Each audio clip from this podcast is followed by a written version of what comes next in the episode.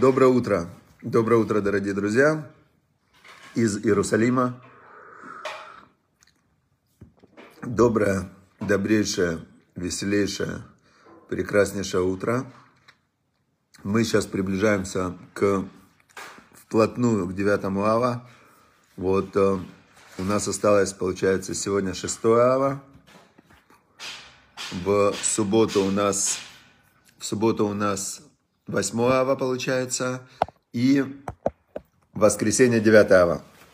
День разрушения храма. И уже, я надеюсь, после этого пойдет все в гору. А то как-то у меня, вот не знаю почему, может быть это совпадение или что. Вот даже часы у меня показывают, у меня часы показывают состояние батарей, внутренних батарей тела. Так у меня прям вообще очень низкое состояние, прям очень удивительно энергетический уровень. Может потому что я верю, что так должно быть, а может быть оно реально так. Ну, в общем, сейчас плохое время считается. Хорошо, дорогие друзья. Значит, а мы продолжаем изучать Тору. И как мне вот жена вчера сказала очень красивое такое сравнение, которое она слышала на уроке у Рабанит Хавы Куперман, что Тора, вот есть э, люди пользуются компьютерами, да, пользуются компьютером, ты пользуешься, фильмы смотришь, YouTube там включаешь, какие-то Excel таблички делаешь. А есть программисты, которые знают, как это все устроено, которые понимают изнутри, они как бы в компьютере сидят с, с той стороны, с той стороны экрана, и они понимают, как это все работает. Я, например, вообще не понимаю. Вот честно, я понятия не имею, каким образом возникает на экране вот эти все картиночки. Вот мы сейчас сидим, разговариваем, да? Комментарии бегут, э, картиночка есть, Наверху написано прямой эфир, там 121 человек, сейчас 123. Добавляются люди все время в слушатели урока. Как это все происходит? Я понятия не имею. То есть я вижу внешнее, но не понимаю внутреннее. То же самое Тора. Люди живут, живут в мире, что-то делают, куда-то стремятся, какие-то там делают действия все, все что-то хотят получить, да, весь мир куда-то двигается, каждый что-то хочет, э, чтобы ему было хорошо. Все, главное, у всех одна идея. Хочу, чтобы мне было хорошо, думает каждый человек. И, как говорил такой был Черномырдин в советское время политик, он говорил, хотели как лучше, а получилось как всегда. И люди очень часто нарушают какие-то духовные законы, и, например, злословие. Вот я совсем недавно столкнулся с такой идеей. Один человек, он говорит, а кто ж, говорит, скажет э, другому-то правду, родственнику, если не близкий? Значит, надо обязательно критиковать. И надо, вот он прям уверен, что а кто же скажет-то э, правду? Нужно, значит, всех близких критиковать. И он думает, что это правильно, а по факту он этим там рушит жизнь себе близким, да? То есть люди иногда живут, и они вот вообще не понимают, что они нарушают все духовные законы, какие только можно, и себе вредят. Поэтому мы изучаем Тору для того, чтобы знать духовные законы. Значит, сейчас мы находимся в части, где мы изучаем законы речи, законы языка. И конкретно мы сейчас находимся в той части книги, в которой Равин Зелик Плистин собрал высказывания из Талмуда, из э, всяких святых книг таких – о именно о злоязычии. Это цитаты. То есть здесь, там он объяснял на примерах, а здесь конкретные прямые цитаты. Например, сейчас он приводит цитату из трактата Псохим. Есть такой трактат в Талмуде, называется Псахим. И написано там так, на 118 листе. Будет брошен на сиденье пса, а быть брошенным на сиденье псам заслуживает тот, кто злословит или слушает лашонара. Так написано в Талмуде. То есть он заслуживает. Казалось бы, что он такое делает? Ну, сказал он злоязычие, это ж правда. Ну, правда, которая кого-то унизила. Так оно равноценно, что он заслуживает этим быть брошенным на сиденье псам. А потом его бак собака укусила. И он думает, ну за что меня собака укусила? Вот человек идет и думает, почему меня собака-то укусила?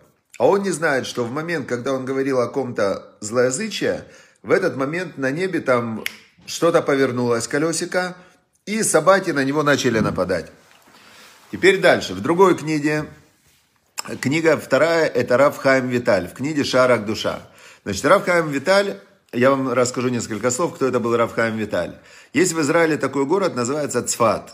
Цфат это очень считается святой город. То есть он святой город, вот просто есть места, в которых большая святость. Да, святость это некий вид энергии, которые очень сильно, как есть духовный мир, есть материальный мир. И материальный мир, он, он имеет разные степени плотности, да, то есть есть камень, есть алмаз, есть э, уголь, есть там нефть, есть э, вода, есть воздух, это все материальный мир.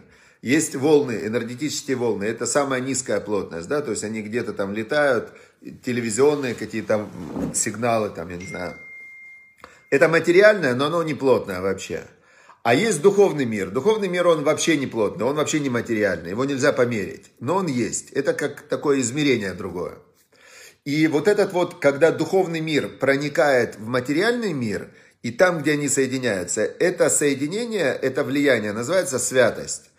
И самая высокая степень святости, это особая энергия божественная, это Бог. Бог святой, да, Он кадош, Он, на иврите это кадош, Он отделенный от всего остального, то есть Он Всевышний, всесильный. И потом идут разные-разные виды святости, которая проявляется в этом мире в храме эта святость была сильно проявлена, и там прям происходили чудеса. Есть святые люди, которые соединены с Богом, и они, их благословения, вот святой человек говорит, там, желаю тебе, чтобы ты выздоровел. Бах, человек выздоровел. Или он говорит, желаю там, чтобы у тебя были дети, а у человека не было детей. Душ, у него есть дети. То есть это он соединяет святость с материальным миром. И в городе Цфате, в городе Цфате есть особое пространство, куда стремились эти святые люди, потому что там им открывался какой-то портал такой в духовный мир. Там и туда приехал, это было где-то лет 500 э, назад, около 500 лет назад, приехал из Египта человек, которого звали Аризаль, Ария Кадош его звали. Да, Аризаль это сокращение, Ари его звали, да, Рав Ицкак Лурия, сокращение. И он, значит, жил там, и он э, был великий каббалист. И вокруг него собрались ученики, и он им открывал тайны Торы, и они просто вообще там были, вообще все вокруг него собрались, и он им открывал какие-то большие тайны. А самый близкий у него ученик это был вот этот э, Равхайм Виталий. Сам Аризаль ничего не записывал, он был в таком состоянии подключенности к духовному миру, и он говорил, например, он показал, где похоронены там великие разные люди, пророки, он показал все могилы, где кто похоронен. Он смотрел на человека и мог ему рассказать все его предыдущие воплощения души. То есть он был, Аризаль это был, ну, такой уникальный человек. А Рав Каам Виталь был его ученик, и он записал его учение – но когда он умер, он сказал похоронить эти книги вместе с собой. Он не хотел открывать эти знания, потому что это реально тайные знания. Там есть какие-то языки программирования, которые там очень тайные. Вот это как они знали самые большие тайны. Но потом эти книги каким-то образом раскопали, и до нас дошли какие-то отрывки. Вот одна из книг называется «Ворота святости», то есть «Шарах душа». Это как, э, как в себе пробудить вот эту вот святость. Это может каждый. Это как вопрос тренировки. Как каждый может стать ультрамарафонцем, даже без ног. Есть люди без ног, ультрамарафонцы, которые на протезах э, проходят там по 100 километров. Каждый может стать, например, э, увеличить свою память. Вы знаете, что если человек начинает заниматься мнемоникой, вот есть у, э, моей, есть у моего друга Марк Гинзбург, у него есть сын, Матанель. Так он запоминает 2500 цифр после точки в числе пи. 2500 знаков. Он запоминает цифр. Представляете? Это не то, что у него память лучше, чем у меня. У него есть система. У него есть система, он как бы вложил этот файл, и это может, в принципе, каждый из нас. То же самое святость. Духовное вот это качество святость, оно тренируется через духовные упражнения. Есть специальная даже книга – кто хочет развить в себе состояние святости, ясновидения и так далее, эта книга называется «Месилат Яшарим». Написал ее Рамхаль. «Путь праведных». И в этой книге полностью пошагово, это как книга-тренинг, рассказывается, как перейти к этому состоянию к душа, святость. И вот говорит Равхайм Виталь в книге «Ворота святости». Как только человек произносит лошонара, злоязычие, на небесах вспоминают о его грехах. Как это работает? Давайте подумаем. Значит, вот человек, он э, производит постоянно некий духовный продукт, и материальный тоже, да? Каждый человек своими мыслями, своими действиями и своими словами меняет окружающий мир. То есть мы все такие производители. Но есть люди, у которых сильно это, да, например, там, президент страны, он говорит, все, там, я сказал, там, оп, и армия поехала туда. У него сила его, а пальцем он ткнул в красную кнопку, бах, ракета улетела. То есть есть люди, у которых сила их действий, она э, очень масштабируется, да, мультиплицируется. Есть люди, у которых сила их действий маленькая. Теперь человек, вот давайте посмотрим, какие люди, они, э, они влиятельные. Влиятельные люди – это те люди, которые стремятся к каким-то большим-большим там свершениям, достижениям, и они своими вот этими вот глобальными такими свершениями, устремлениями влияют на других людей. А обычный человек как? Обычный человек, он, он живет в таком микромире. Да? Его микромир – это его мышление, это его слова с каким-то узким кругом людей, и это его действия с каким-то узким кругом людей. Теперь, все записывается. Записывается заповеди, это когда человек выполняет волю Бога. То есть он говорит, так, Всевышний, что ты хочешь? Хочешь вот это заповедь? Я делаю. И он делает, делает, делает всякие заповеди и набирается через это святости, да, у него как депозит такой. А что такое грехи? Грехи это то, что делать нельзя. Бог сказал, это делать нельзя. Нарушать можешь нарушать, но на тебе ответственность. То есть ты знаешь, что ты можешь нарушать. Ты можешь засовывать пальцы в розетку, переходить дорогу на красный свет, стоять под стрелой. Ты можешь даже прислоняться к дверям, вот так вот прям облокотиться на двери в метро, вот так спиной и стоять. Имеешь право. Но когда двери откроются, ты упадешь. Это последствия греха. Теперь Всевышний добрый, и когда человек нарушает волю Всевышнего, Всевышний он говорит, слушай, ну я так тебя люблю, человека, да, хоть ты, конечно, и нарушаешь мою волю, но я даю тебе время исправиться. Я тебе даю время исправиться, ну, а вдруг ты поймешь, вдруг ты осознаешь. И Всевышний добрый, он ждет. Теперь, но когда человек своим злоязычием начинает судить другого, и он говорит другому, а я ждать не хочу, ты сделал что-то плохое, я тебе сейчас на это укажу, и я другим всем про тебя расскажу. И то есть он становится как судья. Всевышний установил закон. Та мера, которую человек меряет другим, меряют ему на небе. Поэтому те грехи, которые делал человек, и они подвешены, Всевышний ждет. В момент, когда человек делает лошонара, делает злоязычие и судит, делает зло другому человеку, он в этот момент как нажимает кнопочку, и на него падают его грехи. Это то, что сказал Равхайм Виталь в книге «Ворота святости», фразе, что как только человек произносит лошонара, на небесах вспоминают о его грехах. Там всегда помнят, там нет забывчивости, Всевышний ничего не забывает. Имеется в виду, вспоминают, они как бы проявляются и активируются. Последствия его грехов. Дальше, в трактате Таанит, есть такой трактат в Талмуде, называется он Таанит э, посты. Переводится слово Таанит это пост, а, а Таанит это посты. И, значит, сказал Раби Шиман бен Пази, написано в трактате Таанит, если приходит засуха, то только из-за лошонара, только из-за злоязычия. Значит, теперь, теперь двигаемся дальше. Двигаемся дальше. Значит, люди же, каждый человек по отдельности, он устанавливает свой микромир со своими какими-то отношениями к нему Всевышним, Всевышнего, да? Кого-то Бог любит, кого-то, говорят, Бог не любит. Почему его Бог не любит? Чаще всего Бог его любит, просто он сам никого не любит, и получается, что он распространяет свое отношение на людей. Мера, которой ты меряешь, меряют тебе с неба. Тут все понятно. Теперь, почему нету дождя? Люди друг друга начинают притеснять словами. Да, ты такой, ты такой, ты такой. Ругаются, ругаются. То есть они хотят друг другу сделать зло.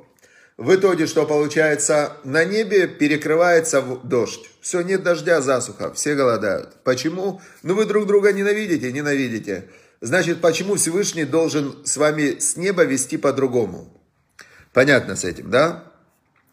Дальше, 13 в такое выражение. Это у нас где? Трактат Эрахим. Эрхин, я не знаю, как перевели. Арахим называется. Значит, там вообще написана страшная вещь, такая интересная. Каждый, кто произносит лошонара, приравнивается к безбожнику. К безбожнику. Значит, почему это он к безбожнику приравнивается? Мудрецы пояснили там, тот, кто злословит, думая, что его жертва не слышит, забывает, что Всевышний внимает каждому слову. То есть ты думаешь, что я говорю злословие, тот, на кого я говорю, не, не слышит, так что никто не слышит. Нет, Всевышний все учитывает, все помнит. Он не на небе, он внутри, то есть он как бы свет, он дает тебе силу совершать любое действие. Если твой выбор, ты выбираешь действие негативное, Всевышний все равно дает тебе силу его выполнить. Но он же знает это. И, как следствие, ты создаешь потенциал отдачи. То есть идет потом негативная отдача. Понятно, да? Хорошо. Это мы сегодня поговорили про злоязычие, то есть от него нужно удалиться любыми путями. Любыми путями нужно отдалиться от злоязычия и а чем заниматься. И вот здесь мы как раз переходим к повелевающей заповеди. Сегодня как раз 39-я э, повелевающая заповедь, она звучит так. Есть заповедь исполнять обет или клятву. Написано в Торе, изреченное твоими устами соблюдай и исполняй так, как обещал. Прямо есть такая заповедь в Торе – что то, что ты сказал, соблюдай и исполняй так, как обещал. И еще там сказано дальше, что все, что вышло из его уст, должен он сделать. То есть человек, который что-то сказал, он должен это выполнить.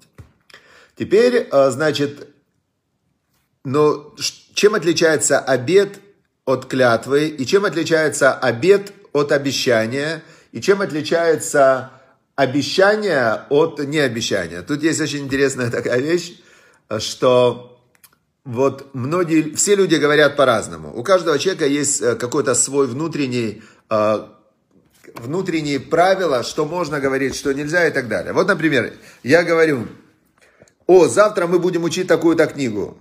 О, я когда так говорю, я не обещаю, что завтра мы будем учить такую-то книгу. Я в этот момент просто высказываю свою мысль, идею. О, завтра мы будем учить какую-то книгу, у меня как идея возникла, да? Но я по моей системе координат, я не обещал. Другой человек, который это слышит, у него совсем другой подход. И он думает, так, он сказал, что завтра будем учить такую-то книгу, он пообещал.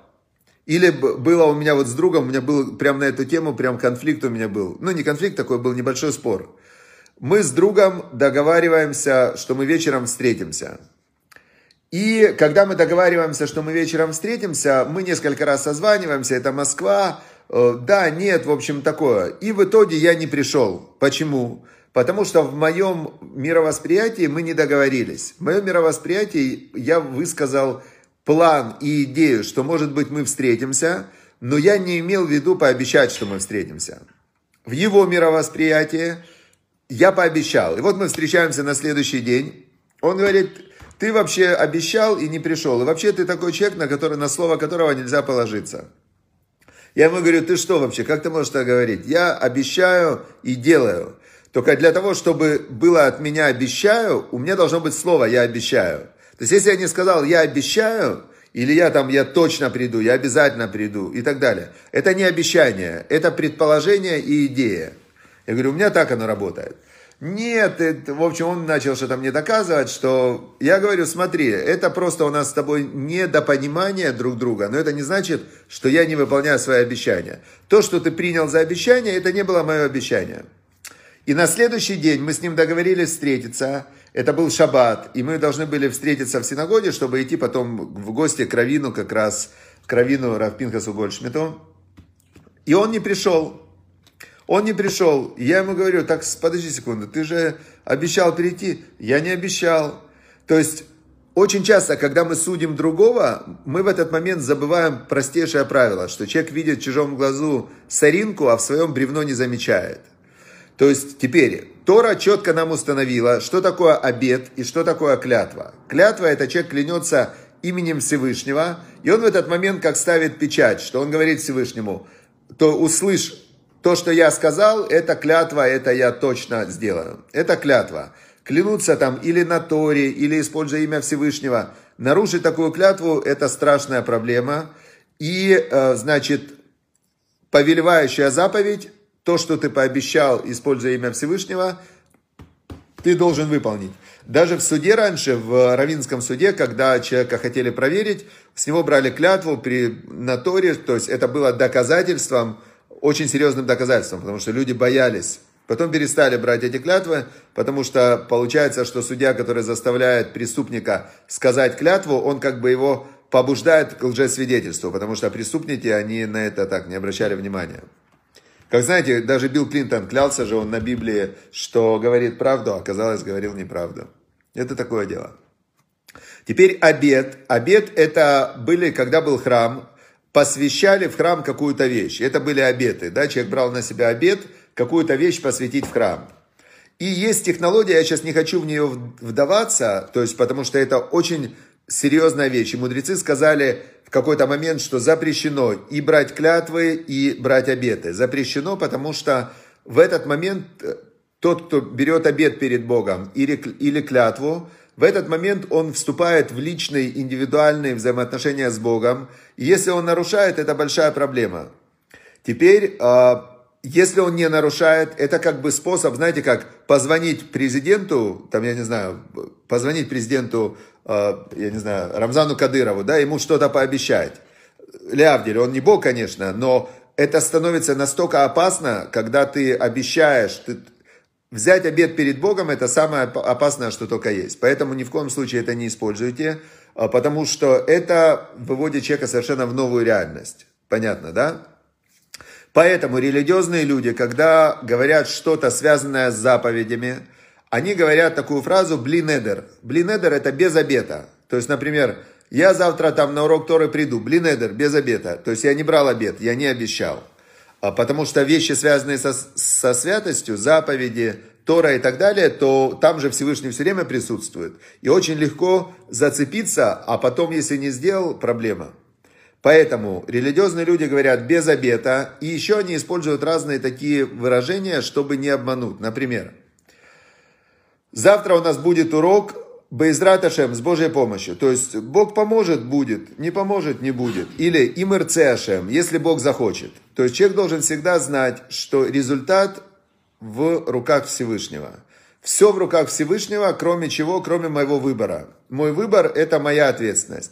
Я могу выбрать идти в эту сторону, идти в эту сторону. Результат неизвестен. Результат в руках Всевышнего. Я могу выбрать быть праведником, могу выбрать быть злодеем. Результат в руках Всевышнего. То есть выбор человека, его намерение, его направление – это его ответственность.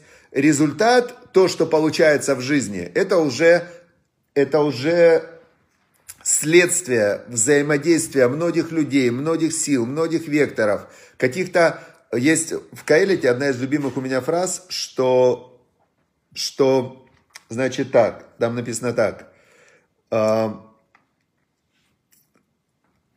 Сейчас дословно я вспоминаю, как... Что Бог дал мир в сердца Адам, без того, чтобы... Бог дал мир в сердца людей, без того, чтобы кто-то знал весь мир от начала до конца. Что имеется в виду? Каждый человек, он видит маленький кусочек мини-мир, вот его мини-мирок такой, да, то есть каждый живет в своем маленьком восприятии, в такой клеточке. И мы не видим весь мир, то есть даже не просто не видим весь мир, мы видим маленькую вот такую вот точечку, да, этого мира. И каждый видит ее по-своему. Теперь Бог дал мир, все мироздание в сердца людей, в мышление людей, каждому дал по своей ячеечке, без того, чтобы хоть кто-то видел весь мир от начала до конца. Все, удачи, успехов. Всем желаю в своем мини-мире выбрать Всевышнего, Тору, заповеди, добро и убрать из этого своего мини-мира, да, сделать чистку, убрать злоязычие, убрать э, зло, ненависть, какие-то там, э, то, что ведет к этому, да, есть зависть, зависть, кина, тава, вожделение и стремление к почету, человека муцим это Адам и Наулам, вытаскивая человека из мира, да? Если убрать зависть, то ты внутри своего мира. Если убрать вожделение, то ты внутри своего мира. Если убрать стремление к почету, то тебя ничего не ранит. И ты живешь в кайфе и в раю уже в этом мире. Все, желаю всем э, рая уже сегодня. Всем пока. Хорошего дня.